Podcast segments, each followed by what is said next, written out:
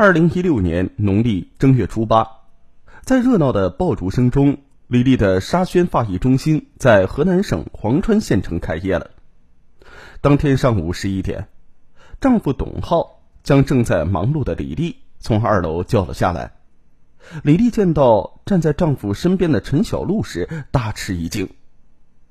董浩没有察觉到妻子的神情变化，说：“小丽啊，这位是陈姐，他有点事情呢，需要请你帮忙。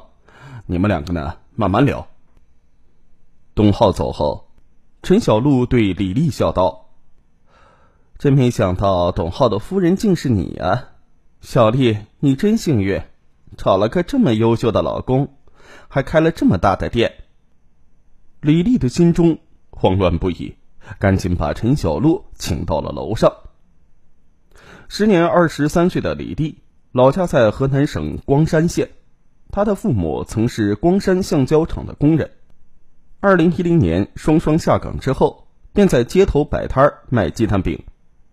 这年十一月，李丽七十岁的奶奶在马路边捡垃圾时。被一辆小汽车撞倒，肇事者却逃逸了。奶奶住院三个月才脱离危险，而家中积蓄也花得一干二净，还欠下了十万元的高利贷。家庭变故给李丽的心理留下了巨大的创伤。二零一一年高考，她落榜了。今年九月，她在堂姐的引荐之下，应聘到江苏省昆山市一家四星级酒店当服务员。因为他做事勤快，加上容貌清秀，半年之后，他被选入酒水部做领班，每月收入近八千元。渐渐的，漂亮的李丽引起了酒店董事长郭方全的注意。郭方全经常骚扰她，害怕失去工作的李丽不知所措，每天下班之后都躲在宿舍里偷偷的哭，这引起了同乡陈小璐的注意。陈小璐比李丽大十二岁，老家在河南新县，是这家酒店的大堂领班。因为他和李丽是老乡，两人平时相处的不错，李丽还叫他大姐。得知李丽的苦恼之后，陈小璐既同情又气愤，骂郭峰全是个老流氓，让李丽千万不要上他的当。二零一二年六月，李丽接到母亲的电话。说父亲被债主打断了两根肋骨，急需住院治疗，让他赶紧寄十万元回家。当时李丽只攒了两万多块钱，他又找到陈小璐借了一点，但还是不够。那段时间他急得吃不下睡不着。郭方全知道之后，二话没说，马上塞给他六万块钱。这一次走投无路的李丽没有拒绝，拿别人的手软。他最终向郭方全屈服了。陈小璐得知此事之后，不住的叹气。郭方全对情人十分大方，听说李丽家境贫寒，他一次性往李丽的工资卡里打了六十万元。李丽拿出一部分钱还完了家中的债务，另外还替父亲买了一辆电动三轮车，让他在县城做拉客生意。然而，二零一三年春节。李丽的父亲听到了一些传言，逼问女儿钱的来源。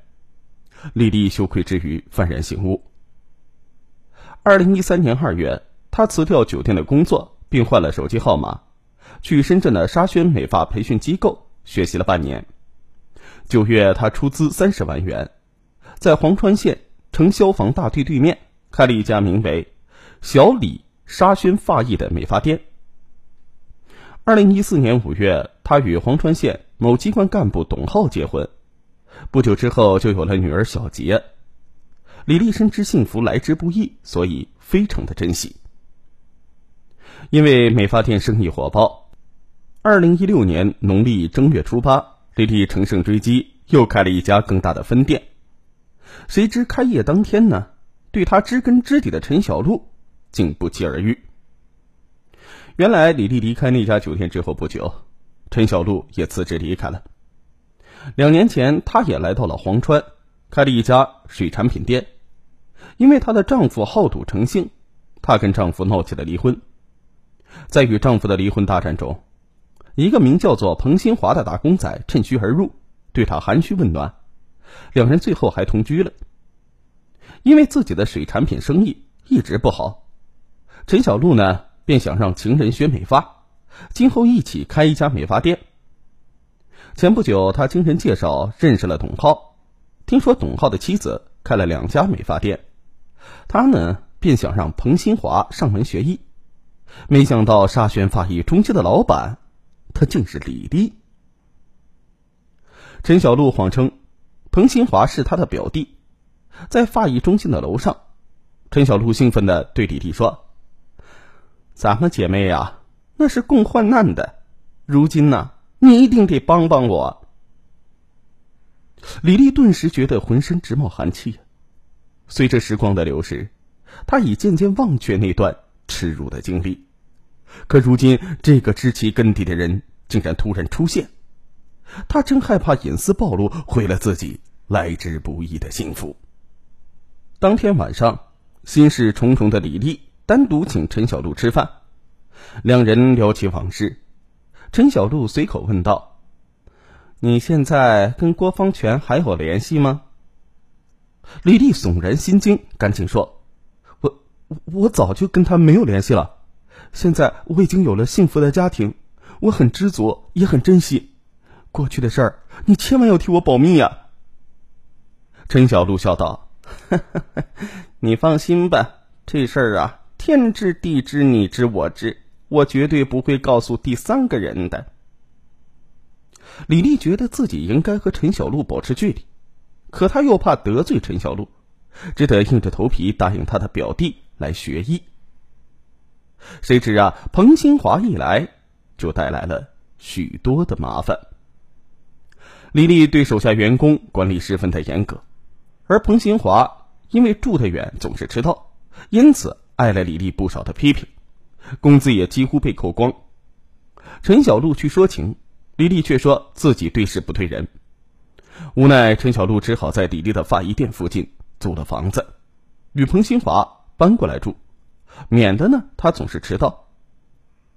不久，李丽就知道了他们真正的关系，心里更加的反感。很快。新的问题就又来了。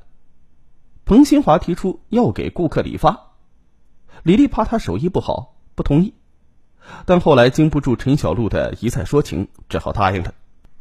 结果呀，彭新华生疏的技术常惹得顾客不满。一次，一位男顾客的头发被他剪坏了，气得要砸掉发艺中心的招牌。李丽赶紧是赔礼道歉，最后呢赔偿了四百块钱。才算了结。事后，李丽召集全体员工，点名批评了彭新华，并扣了他当月的一半薪水。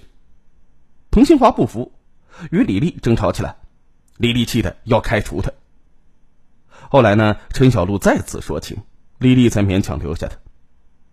经过这几次折腾啊，李丽和陈小璐的心里又增加了新的疙瘩。